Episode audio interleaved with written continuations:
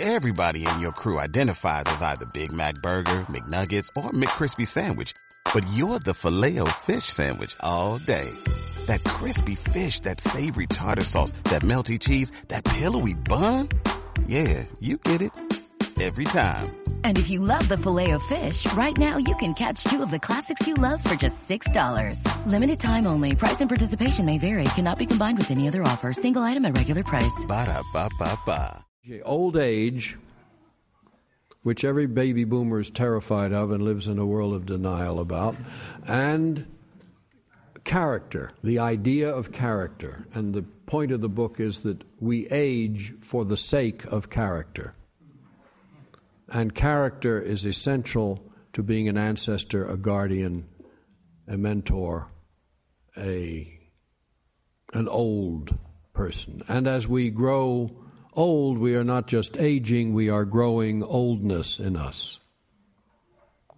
And oldness has a huge value.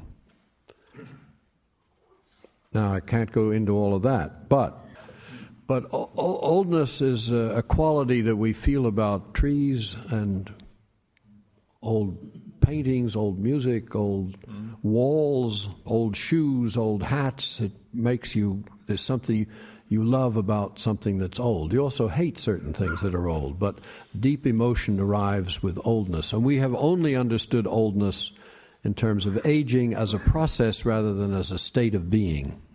So that's a major part of the book.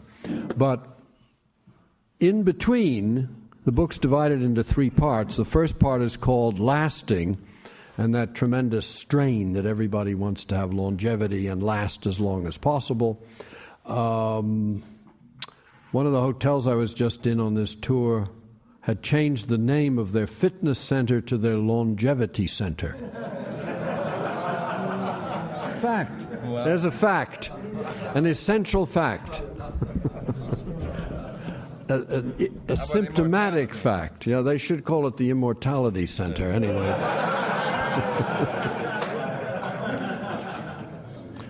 Either, no, I think I think that the immortality centers are still in the in the churches. The book is called uh, "The Force of Character and the Lasting Life." So the first part's about lasting and various attempts at lasting, whether physiological exercise, but also extending your life, extending the idea of life, Ex- life extension as extending it downward to descendants, as in the biblical sense of seven generations, extending it into the world, and so on. There are many ways of extending life. The second part, from which I want to read a little piece, is called leaving. So we have lasting and then leaving. Your functions begin to leave you. Your memory, your dry, dryness, your you begin to sag. Uh, instead of going up, you're going down. Uh, a whole series of things, functions leave. Either they're leaving you or you're leaving the world or something is leaving anyway. And that's the part that people are upset about. And the last part of the book is called Left. Lasting, leaving, left. What happens? What is left when you have left? What is left? What is still left when you have left? That image, that trace, that character, that influence, that ghost, that ancestor that you have left, and what that's about. So, what I want to do is read one of these pieces that generally we consider symptoms and occur in the middle part of the book. And this one I'm going to read is called Waking at Night. Why do old people sleep less at night and slip into little naps in broad daylight, dozing off in the midst of company? Why this reversal of conventional sleeping habits? Unlike the young who can zone out and lie comatose right up until lunch, we lie awake in the dark and doze off in daylight. With the years, normal sleep gradually dwindles. Night more and more becomes our time. Against our will, the ancient goddess Nyx, night, is forcing us to become her devotees. So much goes on at night, not only dreams and reminiscences and prayers, not only fears, those visiting demons who sit at the edge of your bed and recount your blunders and worries, and then fly off as vampires do once morning finally comes. Even more insistent are pressing toilet calls. In early years, the involuntary urge to urinate does not disturb sleep. Small children can wet their beds without waking. So strong is the child's need to stay asleep and to protect this sleep from waking in the night, with its often fearful intruders. In late years, however, the urge to urinate interferes with sleep, as if the wisdom of the older body calls you to wake up. Suppose once in monasteries and nunneries, night watch was called vigil, and sleep was shortened on purpose, so that when the Lord of temptations came calling and his minions tried to enter your thoughts at night, you could ward them off. The early Christian monks who lived in desert caves tried to banish sleep altogether, since pagan powers were thought to approach pious souls through dreams. Mm-hmm. Moreover, since the visionary book of Revelation says, There shall be no night there, in the kingdom to come, some religions, or religious orders have sought to approach their eternal day by literally banning sleep. So the devout person intent upon building a strong character was less eager to sleep than to keep watch at night. Awakening to the night opens a dark eye into the invisible world. It opens an acute ear to cautions, insights, and promptings that seem to visit only at night, disturbing sleep in order to be heard. We hardly suffer from the same crowd of anxieties and reconstructed nostalgic longings in daylight. This crowd of spirits that we call worry, self castigation, anxiety, remorse, death terror, and erotic longing had similar names in the old world, world of the Mediterranean.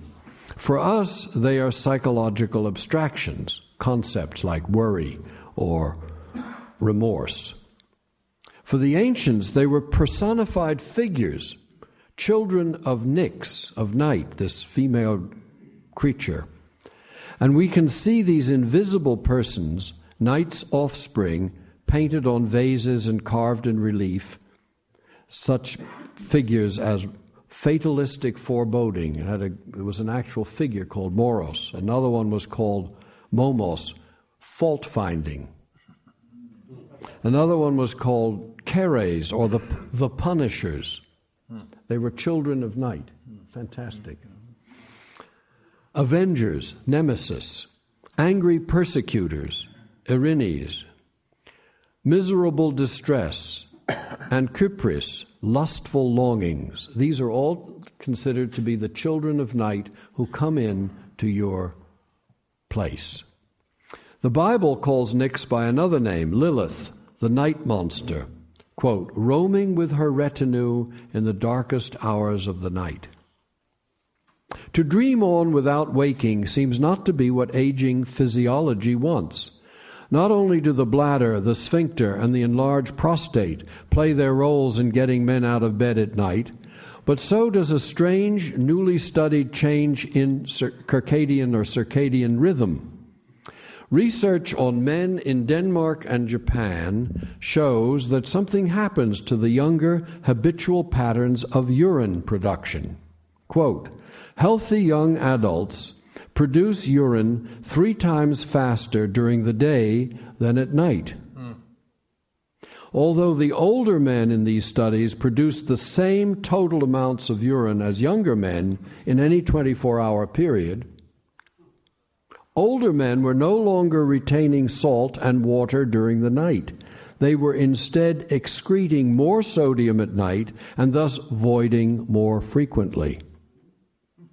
The report concludes by saying that some people with nocturia, meaning pissing at night, have disordered have disordered circadian rhythms.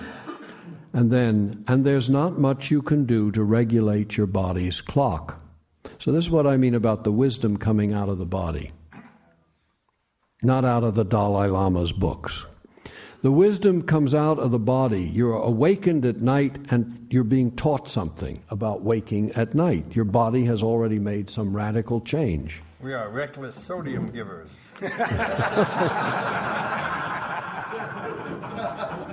we can't hold our salt. No. you take some. Are the drug companies working on it? No, don't.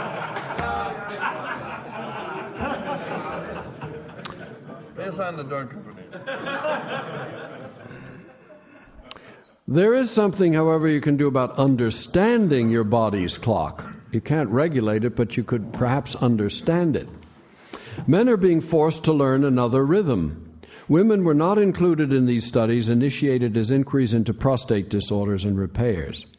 The biological clock intends, to, let's say, to rouse us elders from sleep and awaken us to the darkness around us.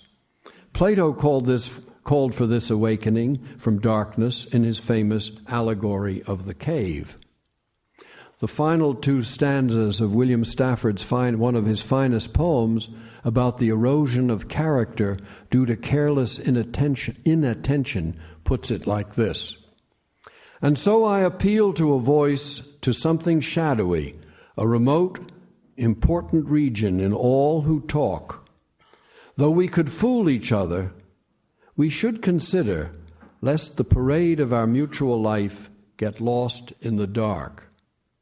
For it is important that awake people be awake, or a breaking line may discourage them back to sleep.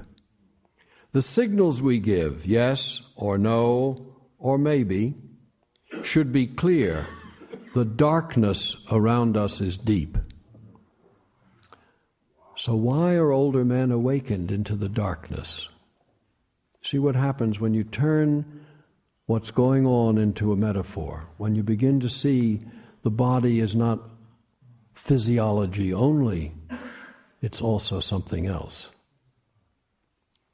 Evidently, we sleep less in later years because our tasks change. If once we were to be sheltered by night herself, now we must learn from her offspring Phantoms of fate, death, despair, blame, revenge, and desire won't let you rest. You have to discriminate among the invisible figures who share your home, even your bed. Letting them awaken you, receiving their biting attacks, and studying the legitimacy of their claims, this is hard work. An hour or two with the children of night, wide eyed in a dark room, can be exhausting. Little wonder, in fact, we toss and turn. It takes the whole body into it. Little wonder that some 80 different sleep disorders have been cataloged and that there are 337 sleep disorder clinics in the United States. 10% of the population report a nightmare at least once a month. Little wonder then that so many of us take sleeping pills and wear incontinence pads so that we can rise in the morning without having had to tangle with and learn from the persecutory brood of Nyx. Why is 4 a.m. such a big 3 a.m. It hits you at 4? I, I'm an hour late, you know. You're in the, that's right. You're, you're in the central zone, right? I got It's Eastern bladder time. well, I think they're demons. They are. And they're gone in the morning, just like the vampires. You know, when the daylight comes, the vampires are gone. Those demons, you wonder what the hell kept you awake for those two hours. But they're also demons that bring you new ideas. They bring you poems once in a while about it. Oh. I, I do believe she wants us to know her better. Perhaps she takes offense at our methods of avoiding knowledge of the night. Our culture's light pollution and its after dark noise levels may be offensive to her. Who knows? What place outdoors and nearby is free of artificial light and the sounds of civilization. Now, I'm not talking about Moose Lake, of course. I mean, Jesus, I don't suppose there's a.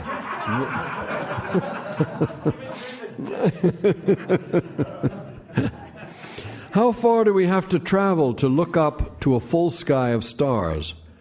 What do you or I know about differentiating night beyond divisions into prime time, late night, and bedtime?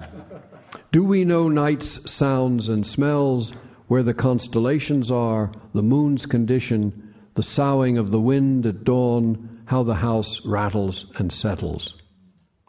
Besides the animal creatures that thrive on the night's black air, besides thieves, third shift workers, jazz players, street walkers, and other night crawlers, all invisible in the daytime, besides these, inanimate things come alive in the dark, as so many fairy tales and ghost stories tell children.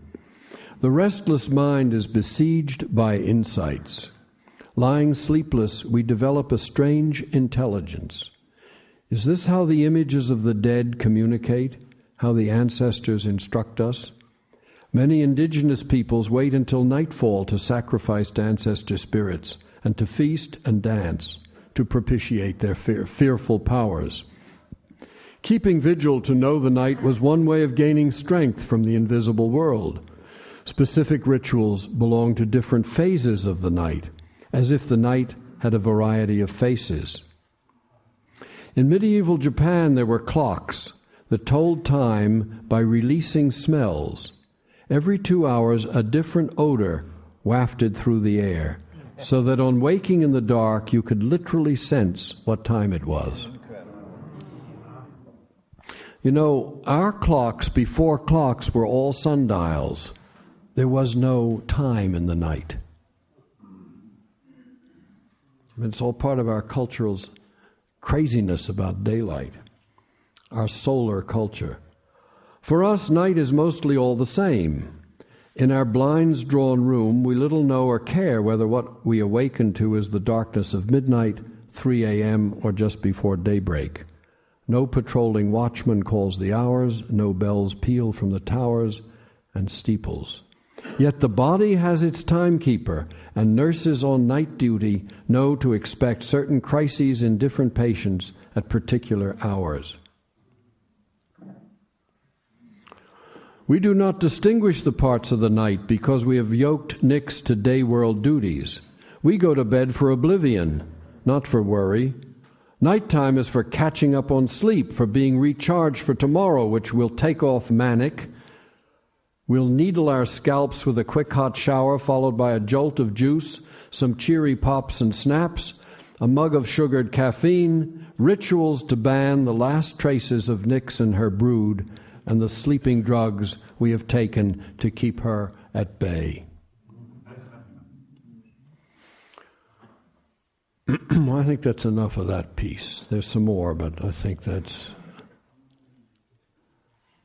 but there is a wisdom in the waking at night, maybe just that. You learn that your emotions are not quite yours, that they are not so much to be controlled as to be reckoned with. See, they're visitations, these emotions.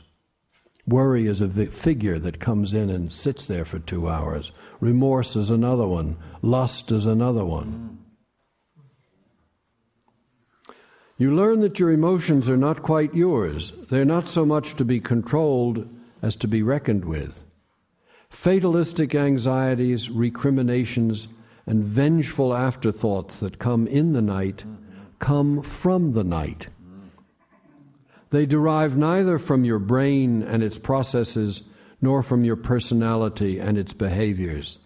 They belong instead to the dark, impersonal underside of the world which becomes personally available to you through the ordeal of nighttime awakenings. Where are they coming from? From night. From Ms. Night. You expect me to believe that? Yes. no, don't believe it, entertain it. Uh, okay, I'll entertain it. Yeah, watch out what you believe, but entertain all kinds of things. Um, Any, any comments on the night on this? Yes. Is the night just truly the night, or is it metaphorical, the night of our soul, the night of our psyche, the dark side, the shadow? Well, I think I, I'm talking about actually piss, you know, waking up at night. In other words, I'm taking these these symptoms that come to you in later years and trying to show they have some sense in them. So I'm really talking about the the actual uh, waking at night, but it elaborates into awakening to darkness, and that leads to what you're just saying, the dark side of the world. After all, 50% of the world is in darkness all the time. 50% of our lives is in nighttime. But you're saying that these night beings have been living around for a long time. Yeah. And they could be connected with ancestors or not, but they're very old. And they find you. Yeah. You're bad.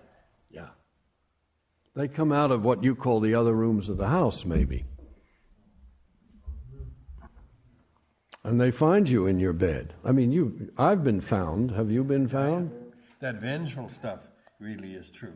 And it feels mad in the morning. Yeah. You already settled that whole thing, he said to you. but in the middle of the night, I want his address. You know, in the Indian music system, every, I don't know if it's every four hours or every two hours, That's interesting. well, when you play through the night, you use a different, uh, That's great. a different scale. That's And they, and each one of those scales, the ragas, has a different mood to it, a different feeling to it. So that's something, you know, that's a very old culture of music, and something that they understood, that the music you play at 4 a.m. is not the same that you play at midnight or at dawn. It's great. You see, we don't have that. We have to, we, we take sleeping pills to to ignore that information. It's that's great. Yeah. I, I just have a, I guess a, a question about what maybe that information is all about because it seems like, in, in my experience of, you know, limited experience of insomnia and the people that I've talked to, especially older people that have, have kind of experienced that up in the night kind of thing, a lot of it seems so uh, so petty or little repetitive thoughts about you know the grocery list or gee I you know I should have bought milk and there won't be enough and they lay there for three hours you know and, and that kind of stuff you know compared to sleep and sort of phantasmagoria of, of the dream life it, it seems so minuscule and, and almost ridiculous and I, I'm just wondering what that might be about. Well, I don't know what that might be about. I I would think that it sounds as if trivia is one of the daughters of night, and that uh, you know the, the some of the regurgitated input of the day comes up at night.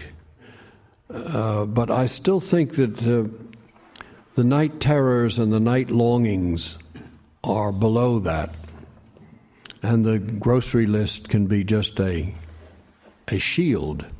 It's sort of the lawyer of your night terrors talking to your lawyer.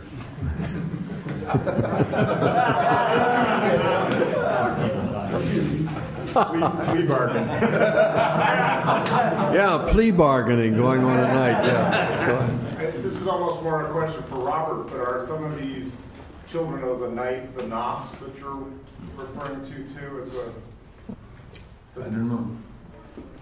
The nafs is the word that uh, Yeah, the spirit Islam. Islam used for the greedy person, Oh, the greedy person, the wild lord of ill temper. Um, so I suppose that uh, he has more of a chance late at night. but he can he can come at any time of day or night. Yeah. Yeah. In fact, I have a little chapter in here called heightened irritability. Yeah. That sounds like him. That's huh? him. Yeah.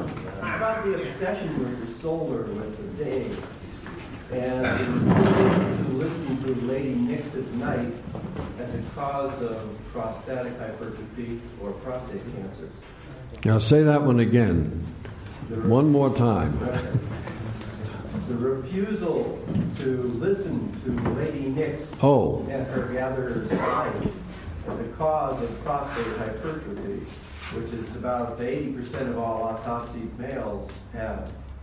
And prostate cancer is But let me ask you, does the prostate increase its size during the night? Does, Well, I'm, I'm wondering about it from, well, your point of view and a sort of an auric, energetic point of view, that if you persist in a persistent um, conscious stance long enough, that your energy field becomes altered long enough that it actually manifests itself with a physical, observable disorder, and the prostate does actually enlarge.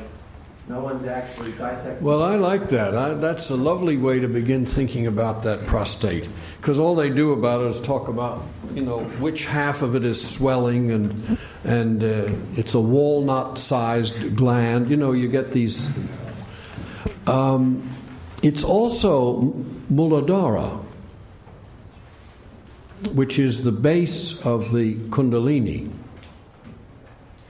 So the perineum, the anus, testicles, but basically it's the, the where the prostate is located is the is and Muladhara means not only the root of sexual energy.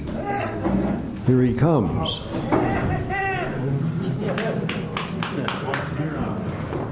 White fox is also the word means the root base the community. It's the earth place of where one is basically as if to say one's village one's family one's earth one's place. It doesn't just mean my personal uh, energy. And that raises interesting thoughts about male isolation not being rooted in place and the possibilities of prostate distortion. I mean, if there is relations between bodily systems and cosmology, that our body is not only physiology, it's also cosmology. Is it possible, uh, Professor, that, or Dr. James, however you prefer to be addressed? it's, as, it's as simple as the as the old men are the, the universe, our bodies are calling old man. I'm not an old man. To put on the Just fire wait. and to put on and to put on the bread for the young men and for their families at 4 a.m. so that as we have experienced this weekend, someone comes at 4 in the morning and cooks a meal so that when we're ready to begin the day, we're ready. And is it possible that biology is just telling the old men or giving To the get old up. men that role? Get up and pray, do whatever. Get up, and, get up, and, get up, get up and pee is what he said. Well, maybe they have to be forced. You Get know, up. the mm-hmm. Hopi. I I mean, I, I mean, there are cultures all over the world where where people got up at sunrise and it was just part of their experience. But in our culture, perhaps it is that we that this prostate, we need the prostate to give that pain, to send that message so that it happens. We get the pain because we're not looking at some things in our lives. It's like people become 50, 60, 70 years old in this culture and they get the house and the car and the golden parachute and the whole package and the prostate cancer because they're not looking at things, whatever that may be, which is what we're discussing. But many cultures wake up between 3 and 5 a.m. all over the world. Chinese look at it as lung time. It's the time the lungs are most active mm-hmm. on the meridian clock. It's time to breathe. It's time to have inspiration, spirit come into the body. It's time to pray. So that may be one reason to get up. you're also your uh, your yin is particularly low, so you get what I had for a while called cockscrow diarrhea. That's right.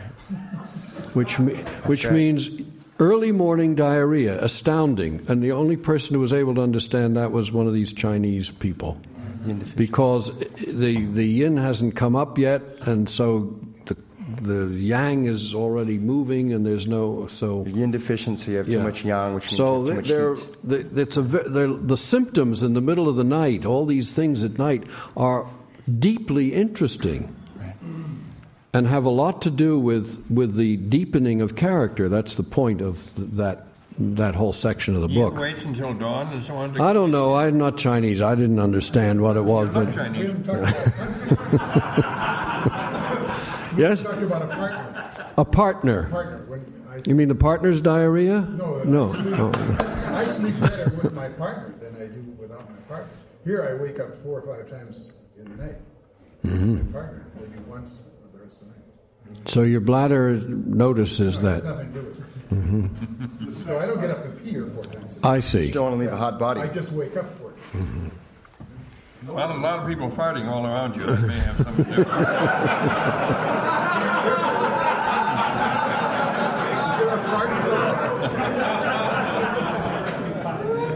Okay, yes. I went, I went through a year, of, uh, maybe a year and a half of soaking at least one T-shirt every night. Yes. And I would put two or three T-shirts Night sweats. on on the dresser. I'm sure a lot of you done this. And I mean soak. You could bring it out. I'd wake up and I'd have to change pillowcases, just soak. And what came of that? Anything? It it stopped, you know. And now the most I get is just a little around the collar. That's about it. And I don't. Uh, We wrestle a lot with the spirits at night. I think that's the that's the thing. There's a lot of it's heavy work. I notice that when I, I get up in the middle of the night to pee, I don't want to go to the bathroom because I'll wake my wife.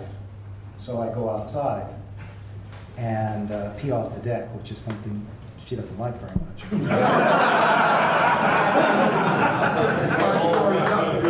You got it bad both ways. You can't wake her up and you can't pee off the deck. That's like, you know, if a man says something alone in the woods and a woman is not there, is he still wrong?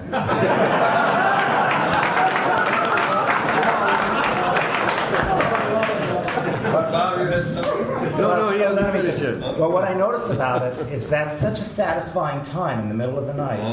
I look up at the stars, I breathe the night air, and it's a very sweet and sacred moment that going outside to pee.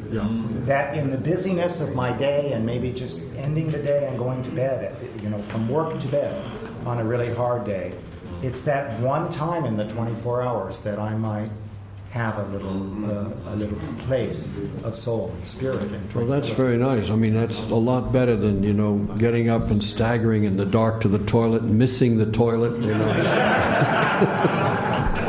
I, I, I'm going to start that. I'm sure whoever cleans up the, uh, the, the bathroom floor will appreciate that. Doug, yeah. I I have, I have, I have some, ex- I have some experience now of the, of the waking up in the middle of the night. And as long as I felt like I needed to resist it and get back to sleep, uh, then it's uh, anxiety causing Jesus That's Christ, good. I'm not sleeping. Yes. blah, blah, blah."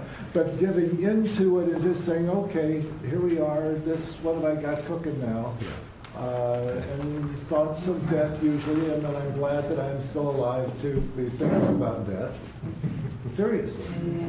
And then comes uh, wonderful ideas and strange things to think about that I didn't have time to. And after time, I may go back to sleep again. And there's not, I, I kind of like it. Just to have that time to have these things come in.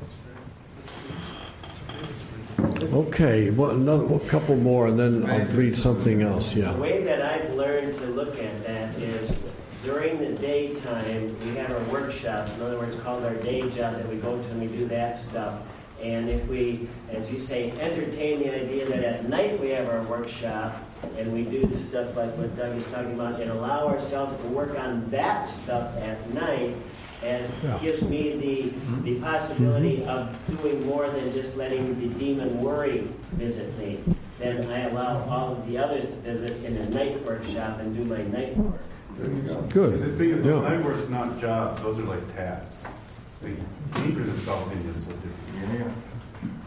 There, uh, there's some heavy demons that still come: contrition and remorse and worry and things like that. I mean, I don't want to smooth it over, uh, and they have a lot to do with deepening and and and bringing oldness into the soul.